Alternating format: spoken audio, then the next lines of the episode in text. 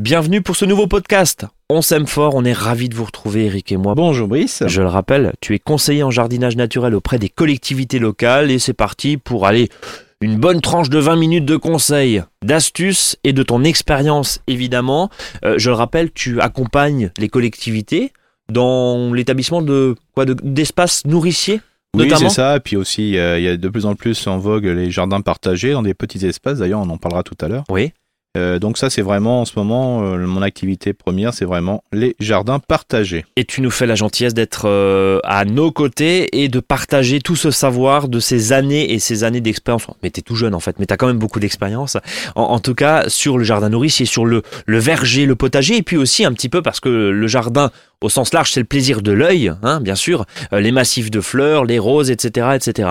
On en parlera peut-être. Euh, déjà un, un point et un mot. Merci infiniment pour votre fidélité. Merci de nous écouter. N'hésitez pas à partager ce podcast, à le commenter sur vos applications de podcast, à le noter. Rajoutez-nous des petites étoiles. Ça nous fait très plaisir et puis ça nous fait aussi monter dans les classements, faut bien le dire. Et ça, c'est- bien parce que ça nous fait plaisir et ça nous motive évidemment euh, pour une, une nouvelle émission, un nouveau podcast tous les 15 jours. On va s'intéresser aujourd'hui au potager. Évidemment, on va parler de semis. Je vous donne un peu le sommaire. On va s'intéresser aussi de on va s'intéresser sur la, vie du sol aussi. Comment redonner de la vie au sol? Très concrètement, vous venez d'arriver, euh, vous venez d'emménager dans une maison où vous dites, bah tiens, le petit coin là-bas au fin fond euh, de mon euh, terrain, il y a que de l'herbe dessus depuis euh, 10-15 ans, je veux en faire un potager, est-ce que je peux? Ou on va s'intéresser aussi aux petites surfaces. Vous avez un balcon, vous avez une terrasse, vous avez un tout petit carré potager ou des jardinières eh ben, comment faire un peu de potager, un peu de jardin nourricier, comme on dit, euh, et pas forcément avoir que une tomate et euh, un plant d'haricot ou une salade, mais on va essayer de, de, de- de mélanger tout ça et de se dire comment on peut arriver, même sur des très petites surfaces, euh, à quoi, à cultiver la nourriture. C'est un peu, euh, c'est un peu le truc de, de- des milieux urbains, ça en ce moment, c'est un peu la mode. Mais, mais finalement, à la campagne aussi, on peut être en appartement et on peut avoir envie de, de cultiver un peu. On commence par le potager, Eric. Oui, on pense par le potager. Alors, on, écoute, qu'est-ce qu'on y fait? Bah là, bien sûr, bien sûr euh, le- les forsythias ont déjà fleuri. Enfin, il y a plein déjà d'a- d'arbustes indicateurs de, de commencer. Hein, donc, euh, c'est bien D'indi- parti. Alors attends, euh, faut que tu nous expliques cette expression d'indicateur de commencer. Ouais, c'est les indicateurs de commencer. J'appelle ça, c'est les, les arbres, en- les arbustes en fleurs. Hein, euh, D'accord. Et notamment le forsythia dit qu'il faut y aller. euh, voilà. Après, vous en aurez un autre, ça sera le lilas, ça sera pour planter les pommes de terre. Et en principe, quand les lilas sont en fleurs, On plante peut, les patates. On peut, ouais. Et Ah, puis on risque pas grand chose après. D'accord. Normalement. Voilà. Dans un espèce de climat complètement dé- détraqué. Mais bon, Mais faisons voilà, abstraction. alors après, pendant 20 ça voudra minutes. peut-être plus rien dire tout ça, mais bon, pour l'instant, restez dans, c'est dans cette joie de la, de la poésie, sinon on n'y arrive plus. Donc, euh, ce qui est important, c'est que là, c'est le bon le moment pour planter, semer les courges. Donc, les courges, je vous rappelle, ça se sème en godet. Euh, ça, c'est pas encore le temps de les semer en pleine terre. hein, il fait quand même pas assez chaud. Donc, le principe du, du semis en godet, c'est très simple. hein, vous prenez un godet. Alors, pour les courges, il faut prendre des godets les plus larges possibles. Alors, je sais que souvent, euh, euh, ça prend un peu de place, mais il faut savoir que les courges aiment pas trop qu'on les repique. Donc plus le godet est large, mieux c'est. Et puis aussi, point important, c'est que quand les, les courges vont faire leurs deux premières fausses feuilles, hein, donc au début c'est des feuilles qui sont rondes ovales, et puis après les, les feuilles qui vont venir, les suivantes, ce sera des feuilles ca- caractéristiques de la variété. Il faut savoir qu'à partir de ce moment-là, si les racines touchent le godet, elles ne poussent plus, elles jaunissent. Donc c'est pour ça que plus on aura un godet qui sera large, plus le- la courge va se développer normalement. Donc, dans ce godet, on y met un terreau. Alors, on en a parlé Alors, il y a 15 voilà. jours. Rapidement, le terreau. Alors, le, alors on peut, ce qu'on peut mettre euh, au fond, c'est on peut mettre un terreau de plantation au fond du godet, D'accord. et en surface, on peut mettre un terreau de semis, parce que comme c'est pas le même prix, euh, Ah, on peut se ouais. permettre, euh, voilà, de, de jouer là-dessus. Alors bien sûr, si on a du compost, ça marche très bien aussi. Alors, ma question, compost 100% Non, c'est pas 100%, donc il faut le mélanger avec de la terre, moitié D'accord. moitié, voilà. Moitié-moitié, Voilà. ton compost. Et donc, là-dedans, tu mets tes courges. Voilà, c'est ça. Alors des fois, il peut, vous allez pouvoir, si vous utilisez votre compost, vous allez peut-être semer une courge, il y en a trois qui vont arriver, D'accord. parce que ça sera simplement par rapport aux déchets. C'est pour ouais. ça qu'il y en a beaucoup quand ils font des, des semis, euh, tout ce qui est courge, tout ce qui est jardin ratatouille, pour faire simple, avec les tomates et tout ça. Bah souvent, ils, ils, ils préfèrent acheter ce semis, euh, par, Le- le préfèrent terreau. acheter le terreau, pardon, Ouais. pour éviter justement d'avoir des semis de graines qui ont été en réalité mis au compost, quoi. Donc c'est pour ça que des fois, on préfère acheter certains terreaux, voilà, de semis, comme ça on est tranquille. Le terreau, rapidement, on en a parlé il y a 15 jours dans, dans ce podcast, mais on le choisit évidemment sans tourbe. hein, Bien euh, sûr, euh, sans toutes les voilà. euh, questions qu'on voilà. qu'on a évoquées, réécoutées. surtout pas universel. D'accord. Donc un Voilà. terreau de qualité Voilà. qui a un certain prix, mais au Voilà. moins. Ou un terreau universel de qualité. Voilà. Mais en tout cas, faut qu'il faut que ça soit quelque chose de qualité Voilà, et pas de petits bois. Et pas de petits bois. On, on- on est, on est d'accord. Euh, donc courge, on a dit. Voilà. Donc quand, quand Alors, tu mets dans les courges, juste quoi C'est potiron, potimarron. potiron, voilà. Alors pour euh, tout ce qui est grosse courge, type euh, potiron, potimarron, spaghetti et compagnie, moi, butternut. ouais. ouais, butternut, moi j'ai toujours tendance à mettre une seule graine. D'accord. Souvent, vous dit mettez trois graines et puis vous gardez la meilleure. Non, parce que souvent, il y a les trois qui lèvent.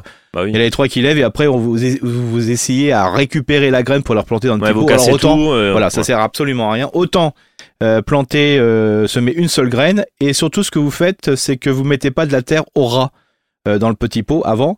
Euh, vous en mettez aux trois quarts. Pourquoi? C'est-à-dire que quand la graine va, va lever, bah, souvent la graine est peut-être en surface, elle est mal racinée. Donc vous complétez justement, quand il y a un- la levée, vous complétez jusqu'au rabord à ce moment-là du, du Ah, petit pot. Exact. Comme ça, ça tient euh, plus facilement. Oui, parce que euh, combien, combien effectivement, bah, la, pou- la pousse Elle arrive, est super longue, et en fait, quand vous repiquez, vous cassez le plan. c'est ça. Ah ouais, pas bête. Donc le fait de mettre, euh, alors bien sûr, c'est pour ça qu'il faut choisir euh, euh, Un grand godet. Un grand godet. Et comme ça, après, vous complétez de terre et vous verrez, il y aura des racines complémentaires qui vont se mettre à l'endroit où vous avez mis de la terre. Et ça vous évite de sortir la pousse à chaque fois. Et toi, t'aimes les courges, clairement, parce que l'avantage de la courge, c'est qu'après, on peut la repiquer et on peut la planter où on veut. c'est ça. On a un bout de jardin où Voilà. c'est un peu foufou, etc. Bah, c'est la plante de repiquage facile, de partage facile. Ouais. Tout le monde les aime. Je veux dire, je connais personne qui, qui n'aime pas manger des courges. Alors bien sûr, euh, il y a différentes sortes. Alors, franchement, moi, c'est le légume fruit. Alors le fruit qui est le, le plus efficace, c'est Et puis ça tient jusqu'au mois de février, mars Exact. après, quoi. Voilà, c'est ça, c'est l'année prochaine, quoi. euh, C'est voilà, génial. ça, ça fait je- souvent. Bah regardez, j'ai encore des courges à la maison, donc euh, il y a Ouais, et puis de on est fin mars presque. hein. Ouais, c'est Euh, ça. On, on est d'accord. Juste, j'ai une toute petite réponse, une toute petite question d'ailleurs. Tu vas m'apporter, j'espère, une réponse. La graine, on la met dans quel sens, Eric, quand on plante? Alors le, le principe, c'est que la graine, il faut mettre la pointe. Vous plantez la pointe dans le dans le sol, quoi. La pointe vers le bas, C'est ça. la tête en bas. La tête en bas. Contrairement à ce qu'on peut croire. Oui, parce que il faut que il faut que ça puisse euh, lever, quoi. Donc euh, en principe, c'est la racine. Les feuilles sont dans la graine, quoi. Et si je fais l'inverse, si je me pas grave, ça marche. ça, euh, ça se retourne quand même? Bon, Ouais, alors des fois, le plus simple, c'est vous les mettez à plat, ça marche. Ça- ouais. Ça marche aussi. Ça. Voilà, Ok. c'est parce que faut, faut mieux les mettre à plat que de les mettre à l'envers, quoi. Donc euh, c'est le plus simple. hein. Euh, ce qui est important aussi, c'est essayer de le mettre le plus au milieu possible. D'accord, du Bah, pot. voilà.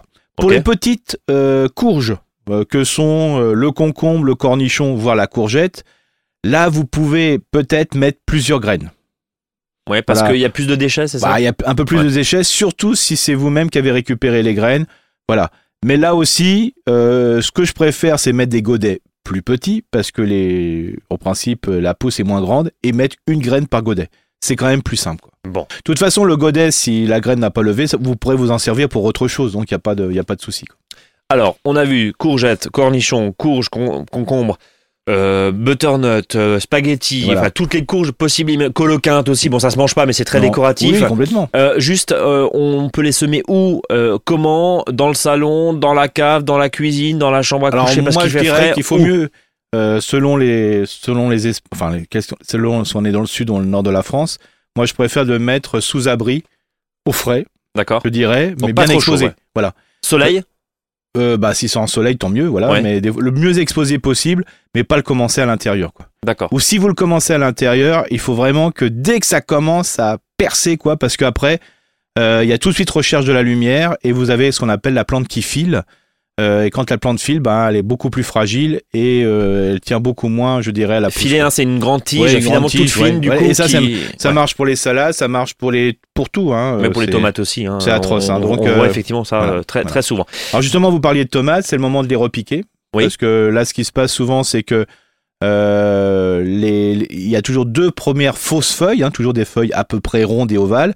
Et après, il y a les, les deux vraies feuilles de la tomate qui arrivent, et c'est à ce moment-là qu'on va les repiquer. Euh, donc là aussi, bah, souvent, elles sont un peu plus longues que prévu. Parce que justement, il y a manque, ça manquait un petit peu de lumière. Alors quand on les repique, alors faut savoir que le taux de reprise, si on a fait attention, est très très important, même si les racines sont nues de la, du pied de, de la petite tomate qu'on a récupérée. Mhm. Euh, là, on peut le mettre, mais par contre, obligatoirement, faut l'enterrer au moins de moitié, Donc la tige, on la remet de moitié, Ouais. on la repique de Voilà. moitié, d'accord. voire plus. Hein, donc d'où l'intérêt de quand on le remet dans un godet à peu près de 9 Ouais, cm, un les godet godets normaux là, bah, de le planter avec un stylo bille, hein, par exemple. Euh, Voilà, on enfonce euh, tout simplement une baguette, hein, euh, de manière à mettre euh, la plantule le plus profondément. Il faut savoir que sur les parties qui seront enterrées, va avoir de nouvelles racines. Aubergine, poivron, je repique aussi? Oui, bien à sûr. quel stade? Bah pareil. L'intérêt, c'est quand feuilles, voilà, c'est ça. Quand il y a les les deux premières feuilles qu'on appelle souvent les deux fausses feuilles, c'est toujours après. D'accord. Euh, Eric, est-ce que donc évidemment on l'arrose pas trop, mais enfin voilà, Ouais, on- ouais, comme voilà. d'habitude, Il faut mieux l'arroser par le dessous, quoi, des fois. ouais, pour éviter de, de Ouais. faire déborder Bah, la surtout terre. qu'au ouais. début, quand on a planté, quand on arrose, des fois, on a bien planté la, la plante, et puis on a un petit coup d'arrosage un peu nerveux, nerveux, fait puis vous en mettez tout. partout, quoi. Voilà. On, est d'accord. Euh, bon, on a fini. Pour le reste, finalement, on fait rien au potager. Enfin, on, on peut fèves, petits pois, voilà. etc. Si c'est sec. Voilà, hein. toujours. Ah, bah là, de toute façon, maintenant, on peut presque tout semer. Si c'est sec. C'est sec, voilà. Sauf les haricots verts, bien sûr, que là, il faut attendre vraiment le, début, euh, enfin, mi-avril pour des raisons un peu plus au sud. Et puis euh, presque mi-mai euh, pour, je dirais, pour les variétés, pour les pour les, les, les zones qui sont un Les peu zones plus plutôt au-dessus au de la. Loire, on Voilà, va dire, ça. dans l'Est, Voilà. hein, effectivement. Mais Euh, le reste, euh, on peut tout presque. Tomates, tomates, n'importe quoi. Carottes, pardon, panais. Oui, voilà. tout ça, on peut y aller, quoi. Bien sûr, et puis Betterave. betterave, mais betterave rouge, les bêtes, blettes, tout ça on peut y aller. D'accord. Mais comme dit, le point vraiment qui, qui est négatif, c'est est-ce que le sol est gorgé d'eau ou pas? Si ça colle au bot, on n'y va pas. C'est logique. On fait. Et de toute façon, euh, si vous mettez des graines alors que le sol est mouillé, détrempé, de toute façon, Mm. ça poussera pas, elle va Oui, pourrir. il faut, faut mieux les commencer, euh, je dirais, toujours au frais. hein. Quand je dis au frais, c'est-à-dire pas à la maison, hein, c'est-à-dire sous un tunnel, mais bien exposé et autres. Faut mieux le faire dans des petits godets, dans des yaourts, hein, par exemple. hein. si vous récupérez des garoutes ou des petits Suisses, faut mieux les commencer là et les repiquer que les mettre directement en plein, en plein sol. Tu parlais de quoi là? Bah de, quand on fait tout ce qui est bête, blette. euh, D'accord, ok. voilà. Oui, parce que la, la- la carotte, ça va être compliqué. Oui, ça va être compliqué. D'accord. La, la carotte ne se pressème pas, on est d'accord, ça se met, Non. ça se sème. Par bien contre, les betteraves, gens- bien qu'il y ait des gens que je connais qui le font. ça marche? Ah bah oui, hein, mais il faut que faut aller, faut prendre les. Il Faut faut, y aller au bon moment, quoi. faut aller au bon moment et puis surtout il faut que ça soit bien raciné. Par contre, les betteraves, on peut. ah complètement. Les betteraves, on peut faire des bêtes, blé, petits tout ça, on peut faire ça des, dans des godets. pour un repiquage. Ouais. Bien. On va partir euh, sur la, la- la deuxième partie euh, justement de, de ce podcast. C'est un peu les terres chamboulées Oui. et comment améliorer. Allez, un sol qui est, euh, j'ai l'impression qu'il est pauvre, qui donne Ouais. rien. Déjà, juste, docteur, si je puis dire, professeur, Eric, comment on, on pose le diagnostic Et euh, alors, dans ce dans ma question, il y a deux choses. hein. Il y a évidemment, la première, c'est euh, j'ai un terrain vague, j'ai jamais Ouais. fait de potager. À mon avis, il y a rien à manger dedans. Il y a pas de miam comme tu dis très souvent. Et qu'est-ce que je fais? Et la deuxième partie de ma question, c'est j'ai l'impression que mon potager il donne rien. Pourquoi? Ouais. alors, Alors- sans forcément acheter une analyse de sol qui coûte franchement Non, un non, bras. non, mais alors souvent, c'est sauf simplement par l'observation, c'est-à-dire que si vous avez été, euh, si vous avez pu acquérir une maison, euh, voilà, euh, voilà, dans un lotissement, euh, après une construction, il faut savoir que le sol a été chamboulé. Alors quand je dis chamboulé, c'est le passage incessant des, voilà, des, du matériel, mais aussi le fait que la terre est plutôt, je dirais, minérale et il n'y a plus rien dessus. D'accord. Ce qui va pousser dessus par la suite, c'est ça ce qu'on appelle les Ouais, la plantes herbe, colonisatrices, ouais. donc ce qu'on appelle entre guillemets les mauvaises herbes. Ouais. Mais euh, pour l'instant, qu'est-ce que va faire les mauvaises herbes? Pourquoi elles poussent? C'est simplement pour reconstituer du sol. Donc si vous avez un sol qui était complètement chamboulé comme ça, il reste même peut-être un peu de palette et des, et des stigmates de, de plâtre un peu partout. Ouais, de plates de béton, etc. Voilà, Enfin, euh, ouais. donc là, votre sol, en réalité, il est inerte. Alors pour ceux qui sont fans des prairies fleuries, c'est le bon moment, là, en ce moment, jusqu'au mois de mai, de semer des prairies fleuries dans ce type de jardin. Au moins, ça va égayer votre espace et ça va améliorer la qualité de votre sol. Et une fois que vous aurez fauché euh, ça, c'est-à-dire au mois d'octobre, vous aurez un sol qui va retrouver tout doucement son équilibre.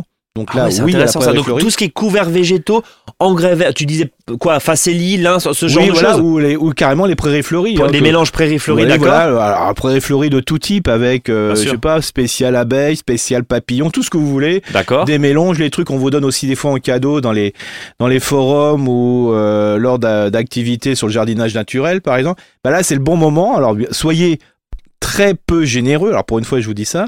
C'est-à-dire que à la fois un paquet de graines, c'est 10 mètres carrés, hein, et non pas 1 mètre carré. Donc pour vous dire simplement que les graines sont tellement fines.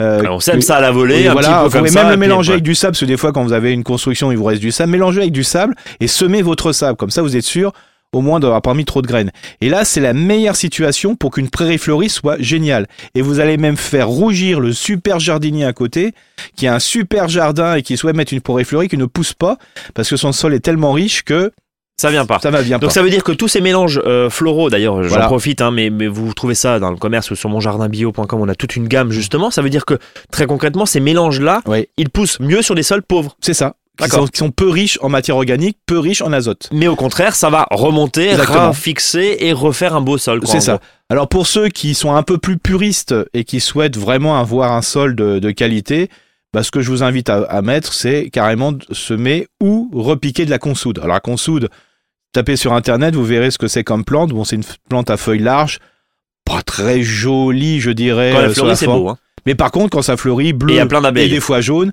Ouais. c'est riche et ça, a et ça a une racine tellement pivotante que ça fracture votre sol, donc ça l'ameublit et les déchets organiques que ça va produire va améliorer considérablement votre sol. Alors ça, c'est par exemple idéal quand vous voulez planter après euh, des arbres, des, des arbres fruitiers, des petits, des, des arbustes, ça vous re- ça vous reconditionne la forêt. D'ailleurs, chez les tout ce qui est agroécologiste, hein, euh, voilà, ils conseillent fortement la cette fameuse Planter de la consoude. voilà planter de la consoude. D'accord. Mais bien sûr, euh, c'est pas, vous pouvez planter, euh, semer autre chose. hein. mais le principal, c'est d'avoir un couvert végétal de plantes un petit peu colonisatrices. Et là, ça vous restructure votre jardin. Et surtout qu'on maîtrise un peu, parce que tu disais, tu, tu disais sur un terrain vague, en gros, il y a les mauvaises herbes, euh, celles qu'on ne Ouais. veut pas forcément du liseron, etc. Ça, on veut pas forcément. Le fait d'apporter justement ces couverts végétaux, d'une, bah, il y a beaucoup plus de fleurs, donc c'est très bon pour la biodiversité. Là, je pense que on est assez d'accord là-dessus. Mais ça permet aussi, euh, derrière, de, de reconstituer tout ce sol. Mmh, ouais, c'est ça. Alors bien sûr, faut complètement enlever d'esprit de dire voilà, j'ai un terrain de pas bonne qualité, j'ai commencé par planter des pommes de terre. J'allais à l'instant te le dire. Mais Ça, c'était le truc. Vous, avez l'œil- vous Ouais. aviez l'œil pomme de terre là. Ouais, j'ai l'œil patate, ouais, t'as raison. Donc euh, tout de suite j'ai vu que mais ça c'est complètement faux euh, parce que si vous mettez bien sûr ça va pousser les pommes de terre mais si vous mettez des pommes de terre dans un sol où il y a rien à manger Ouais, bon, ça va pas donner quoi. grand chose et vous serez plus embêté. Alors ça c'était bien peut-être à une époque. On disait ça allégeait le sol. Mais oui mais peut-être qu'à ce moment-là on mettait aussi un petit peu d'engrais dans le sol. Ouais. Voilà pour faire pousser les pommes de Bien terre sûr. et surtout qu'après on luttait contre le mildiou parce que la pomme de terre était tellement fatiguée que bah, elle était plus Elle était- sensible aux maladies donc on sortait le pulvérisateur. Donc moi je préfère euh, mettre de la prairie fleurie, au moins vous allez avoir un une zone de biodiversité, ça va il y aura plein d'abeilles, plein de bestioles et pour ceux qui n'aiment pas les insectes, n'ayez pas peur. Quand les insectes sont bien nourris, euh, je veux dire, ils, viennent sont pas, dangereux. Ouais, et puis euh, l'idée, c'est pas de se balader pieds nus ou torse Non, nu voilà, euh, dans ces prairies fleuries, voilà, évidemment. Voilà. Eric, j'ai une question peut-être un peu plus technique. Quand je te dis biochar, quand je te parle de composés bactériens, euh, de, de culture de bactéries type très concrètement bactériosol par exemple qui est un, un- un produit alors je te demande je sais pas si tu connais le produit mais, Oui. mais en gros ces produits là euh, biochar par exemple donc le biochar c'est du charbon végétal Oui. T'en penses quoi? On nous dit ça capte les nutriments, ça les relargue, ça permet de redonner de la vie au Mhm, sol, mhm. ça permet d'améliorer, ça permet de dépolluer. T'en penses quoi? Alors, je vais tout de suite dire euh, quelque chose qui va absolument pas plaire à beaucoup de monde. Euh, il faut savoir que si vous mettez du compost en grosse quantité sur votre jardin, c'est pas suffisant. Ah oui, Parce qu'on appelle, on amène de la fertilisation, de, un fertilisant et on n'amène pas de la fertilité. La d'accord. fertilité, ça ne peut se venir que par les organismes vivants. C'est ça qui est important.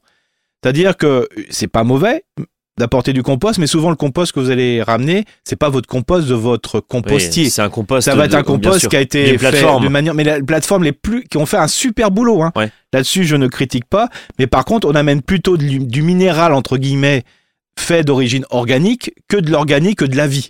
Et le but du jeu, c'est pour euh, reconditionner, pour refaire vivant un jardin, il faut lui apporter du vivant. Donc tout ce qui est bactériosol et compagnie, ou tout ce qui va être les produits à base de mycorhizes, vous avez marqué peut-être mycorhizes et compagnie, ça va améliorer justement euh, le sol en vie. Donc oui, c'est une bonne chose. Chose, oui, c'est une bonne chose. Alors, c'est pour ça que oui, c'est une bonne chose, mais à condition de mettre du vivant, c'est-à-dire de replanter aussi des choses. C'est-à-dire que si vous mettez ce type de, de produit à base de mycorhizes, à base de voilà, c'est un petit peu comme le, comme vous faites du pain quoi. En réalité, vous mettez un levain, levure. vous quoi. mettez du vivant. S'il y a du pain, il n'y a pas de vivant, il n'y a pas de pain. Bien sûr. Donc c'est c'est examen. Mais par contre, à la différence du pain, et il faut que dès que vous mettez ça, il faut entretenir cette vie en mettant globalement, euh, bah vous allez mettre des plantes, vous allez tout de suite planter. Voilà. Donc ça veut dire que derrière, on, on continue dans la même année. Là, je récupère mon terrain. Je prends hein, l'exemple de la construction ou de son terrain un peu vague où il y a où il y avait encore des bouts de plâtre. Bon, ça on les enlève Mhm. évidemment, mais ça, ça veut dire que je mets bah, euh, ce charbon végétal, euh, donc ce fameux biochar, ces bactériosols, etc., etc. Je remets tout ça dedans. Mais par contre, j'y vais tout de suite. Tu vas Et tout de je vais planter. Mais je plante quoi concrètement? Bah là, vous, vous commencez votre aménagement. Hein. Ouais, donc un peu de salade, enfin, des haricots, on peut y aller. quoi. Il faut, il faut de la vie. Il quoi. faut de la vie. Il faut de la vie. C'est ça le but du jeu. Pareil avec Voilà. paillage. Donc dès la première année, là, on peut y aller. C'est ça. Parce qu'il faut savoir que si vous avez un sol qui est complètement inerte, euh, c'est pas sûr qu'en plantant, vous ayez directement des Bien sûr. mycorhizes. Bien sûr. Et Donc c'est ça l'intérêt. Le mycorhize, je rappelle, hein, parce que peut-être que je dis un mot comme ça, mais c'est peut-être pas clair pour tout le monde. Les mycorhizes, c'est simplement, c'est un champignon, voilà, qui est dans le sol et qui va faire un lien avec un arbre, ce qu'on appelle une symbiose. Ça veut dire qu'il va y avoir une vie qui va se faire à deux. Et le fait que de mettre euh, ces champignons, il va y avoir un lien très fort avec l'arbre, c'est-à-dire que le système racinaire va être multiplié par deux, par trois, parce que les, le champignon va prolonger les racines, les radicelles des, des arbres. Donc comme ça, l'arbre va pouvoir, ou la plante va pouvoir capter plus de sel des nutriments dans le sol. En plus, euh, ce qui va se passer, c'est que le champignon va donner des antibiotiques à votre arbre qui va permettre de lutter contre euh, des maladies virales, des bactéries, mais aussi contre des maladies fongiques, donc les champignons. Par contre, en contrepartie, qu'est-ce qui va se passer? C'est que l'arbre va donner de la nourriture aux champignons pour qu'ils puissent se développer. Pour qu'ils se développent. Quand tu parles de l'arbre, c'est évidemment transposable aussi aux autres ah, bien, bien sûr, toutes, les évidemment. plantes, hein, toutes les plantes sont mycorhizées. Ouais, c'est ça. Une plante qui n'est pas mycorhizée peut fonctionner, mais si elle est mycorhizée, elle souffre de beaucoup moins de choses et elle se développe beaucoup plus facilement. Je repose ma, ma, ma deuxième question là dans, dans la question de, de- de la grande question du départ. Donc ça c'est quand tu arrives sur un terrain vague, si je puis dire. Hein, encore une Mais, fois, mais un- terrain un- par contre, un terrain vague peut être, euh, peut être très fertile. très fertile Aussi. parce qu'on n'a rien fait dedans. Et donc, euh, avec une friche, alors quand il y a de la friche, c'est que vraiment il y a de la vie, quoi. Ok, donc ça veut dire c'est pas parce qu'on n'a pas rajouté du Ah bah miam et que ma prairie où, où Ah. j'ai hérité où j'ai récupéré un terrain euh, quel qu'il soit, il y a plein de friches dessus. Voilà. Je- Oula, Eric, qu'est-ce que je fais? Il faut premier truc, je mets de l'engrais. Non, faux. Non, non, non, non. Ah bah non, au contraire, vous Il avez. y a de la vie. Si par exemple vous avez un terrain qui a de la friche, c'est-à-dire de la ronge, des arbustes qu'on poussait, c'est qu'il y a vraiment de la vie, mais il y a vraiment de la bonne vie, quoi.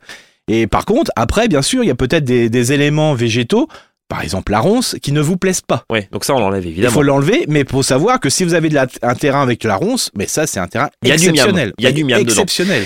Troisième cas de figure, je suis jardinier, je fais un Mhm. potager depuis plusieurs années, mais j'ai l'impression que ça produit pas beaucoup et mon voisin, il sort quand même des choux beaucoup plus grands que chez moi, des haricots beaucoup plus que chez moi. Qu'est-ce que je peux faire? Est-ce que tout ce que tu viens de nous dire là, il faut le mettre ou finalement ça sert à rien quand, Alors- quand un terrain roule, ça roule, rajoute un peu de miam et puis c'est tout. Et quel miam? Alors déjà, ce que vous pouvez faire, vous pouvez déjà manger chez le, chez le voisin. Oui. Euh, Voilà. Enfin bon. Déjà oui. Oui, ça peut faire. Non, je Pourquoi plaisante, mais, mais non, mais ce qui est important, c'est que euh, il faut savoir que votre sol est peut-être épuisé parce que vous l'avez pas fait assez travailler. Parce qu'on dit souvent qu'un sol qui travaille de trop s'épuise, mais c'est pas vrai. Ça, c'est pas comme l'humain, l'humain ou la- le jardinier ou la jardinière. Non, plus un, troll- un sol travaille, plus il est en activité. C'est-à-dire que alors quand un sol travaille, c'est quand? Bah, Quand il y a des, des organismes vivants dedans. Un sol euh, s'appauvrit quand on met des fertilisants, des engrais de synthèse. Là, ça s'appauvrit. Pourquoi? Parce que les engrais de synthèse tuent la vie. Et quand ça tue la vie, bah, il travaille plus. Et quand il travaille plus, il s'épuise et il donne plus rien à manger. Par contre, au contraire, si on le fait bosser, c'est-à-dire que si on lui donne des trucs à manger, il faut le, pour, euh, c'est simple, comment donner des trucs à manger, il faut couvrir le sol avec du paillage, euh, avec des plantes, et là, d'un seul coup, vos- votre sol revit. Donc, par exemple, un truc tout bête. Alors, vraiment, le truc tout bête. Si vous avez un sol qui ne produit plus, bah, semez un engrais vert. Tout bête, Parce que vous allez faire refaire de la vie dans votre sol, bien sûr. et s'il y a de la vie, il y a de la fertilité. Il faut jamais confondre fertilité et fertilisation. Donc- fertilité, c'est la création d'activités de croissance. La fertilisation, c'est le moyen, peut-être avoir, plus des fois on met de la fertilisation, moyen de fertilité. Ça veut dire très concrètement que si tu mets, si tu as des zones qui ne sont pas utilisées, là, en mars, par exemple, là où tu, vas mettre tes courgettes dans un mois, un mois et demi, euh, euh, voire un peu plus, tu mets un engrais vert Oui. et ça suffit finalement. T'es Alors, pas un- obligé de rajouter non. tout le temps du miam. Alors, Comme tu alors- dis, du miam, je parle de l'engrais. hein. C'est ça, voilà. Ouais. alors l'engrais vert, comme dit, ça peut être simplement, vous avez un paquet de salade qui coûte 1,10€, des fois 1,20€, 1,30€, ça coûte pas grand-chose. Ouais. Bah, semer de la salade en surface. Alors, mais tout le paquet. Alors pourtant, moi je dis souvent qu'il faut pas semer le paquet. Mais là, vous prenez, vous mélangez vos graines de salade avec du sable. Comme ça, ça permet euh, aussi d'augmenter, euh, d'aérer plus votre semis. Vous balancez ça, tout ça sur votre sol. Il y aura la salade qui vont se lever. Bah, une partie, bah, vous pourrez la manger, vous la repiquer. Puis l'autre partie, ça va servir pour faire vivre votre sol. Bon, en tout cas, il n'y a pas forcément d'engrais systématique. L'engrais vert, c'est très bien. Et semer, semer et un sol, jamais nu. Mais ça, tu nous le répètes à peu près 14 000 fois par podcast. C'est ça. On est d'accord. On va terminer cette euh, émission, ce podcast, avec les petites surfaces. Oui. Comme je dis, quid de la personne qui n'a pas beaucoup de terrain, quid de la personne qui a un carré potager, uniquement un carré potager sur son terrain, sur son balcon, sur sa terrasse éventuellement? Euh, Qu'est-ce qu'il peut faire là euh, Mm. Alors, On est, le c'est- 20 mars? C'est très facile. Le facteur limitant, c'est la lumière. C'est-à-dire que en fonction si le si cette surface est très exposée ou pas, bah il sera contraint, alors, par, malchance ou par chance, euh, de, de manger tel ou tel légume ou légume fruit. D'accord. c'est super bien exposé, bah, la personne sera plutôt la ratatouille. Voilà. Avec un démarrage avant de salade, parce qu'il fait moins chaud, après ratatouille et il finira sur de la salade. Par contre, une personne où il a un terrain, un petit terrain qui est très mal exposé, c'est-à-dire moins de 6 heures de lumière par jour, bah, il sera très feuille. Il sera plus blette, salade et, salade et compagnie. Et ça, on peut, il n'y a pas de contre-indication. On peut y aller dans, même dans un carré potager, dans un, sûr. dans un petit espace. Mais c'est la lumière, c'est l'exposition qui sera facteur limitant. Je relis juste, et puis on va, on va terminer là-dessus. Je relis juste à ce que tu nous disais tout à l'heure, euh, un sol vivant dans un carré potager qui fait allez, 80 cm de haut. On a un peu de mal à y croire Ouais. à terme, Mhm. de façon pérenne. Euh, ça veut dire qu'on est contraint forcément, parce que dans un carré Mhm. potager, il n'y a pas forcément d'interaction avec le reste du sol, on est contraint forcément de rajouter de l'engrais, aussi naturel qu'il soit évidemment. Hein, je parle pas d'engrais Mhm. chimique, mais est-ce qu'on est obligé de rajouter chaque année quelque chose à manger? Non, on n'est pas forcé. La seule chose, Mais c'est au bout d'un moment, ton sol va s'épuiser, non? Bah, ce, qui, ce qui est important, c'est que plus- si vous retirez, enfin, si vous produisez, donc vous mangez des choses, donc vous avez un delta négatif parce que Ouais, on prélève les minéraux qui sont dedans. Voilà, c'est ça. comprend. Donc c'est là qu'on va pouvoir compenser. C'est pour ça qu'au potager, des fois, on compense beaucoup en mettant euh, bah là, du compost, euh, du terreau, Ouais, euh, des engrais. des engrais organiques parce qu'on composte. Quoi. Voilà. D'accord. Mais si dans un jardin, dans un espace de vos jardins, vous ne compensez pas, vous n'avez pas besoin de vous prélever rien, bah les, vous avez rien à faire. Ouais, mais dans mon carré potager, je vais produire, je vais Ah, faire bien de la sûr. salade et du sûr, haricot et de pour la blette. C'est pour ça qu'il faudra compenser, soit par, en mettant un paillage qui va restituer le nutriment du sol, ou de l'organique, ou de la fertilisation. Donc quoi qu'il en soit, faut donner quand même un peu Voilà, de miam. Quoi. exactement. On est, on est d'accord. Voilà. Bon, eh ben on a fait le tour. Ah non, Non. c'est encore pire que ça. Sur le site euh, donc monjardinbio.com, vous aurez un spécial comment gérer son petit jardin. Eh ben justement, comment gérer son petit jardin à retrouver sur le blog monjardinbio.com, ça sera les conseils d'Eric. Je te remercie au nom des très nombreux auditeurs podcasteurs qui nous écoutent. Je vous souhaite comme chaque fois évidemment bon jardinage, plein de curiosité, testez aussi parce que nous on a l'avantage par rapport à des professionnels, c'est qu'on peut se planter, c'est pas grave. On est d'accord, Eric? Complètement. Et puis euh, c'est en faisant des échecs, en essayant, et en cultivant son propre jardin, son propre style, qu'on apprend plein de choses aussi. Et puis partagez avec nous. Tiens, notez ce podcast, partagez-le, commentez-le, mettez-nous des petites étoiles. Et puis parlez-en autour de vous, ça nous fait euh, très plaisir. Et puis ça nous donne euh, plein de nouveaux euh, auditeurs. Et ça, on aime bien. Merci infiniment, Eric. Je te souhaite une belle journée et à bientôt.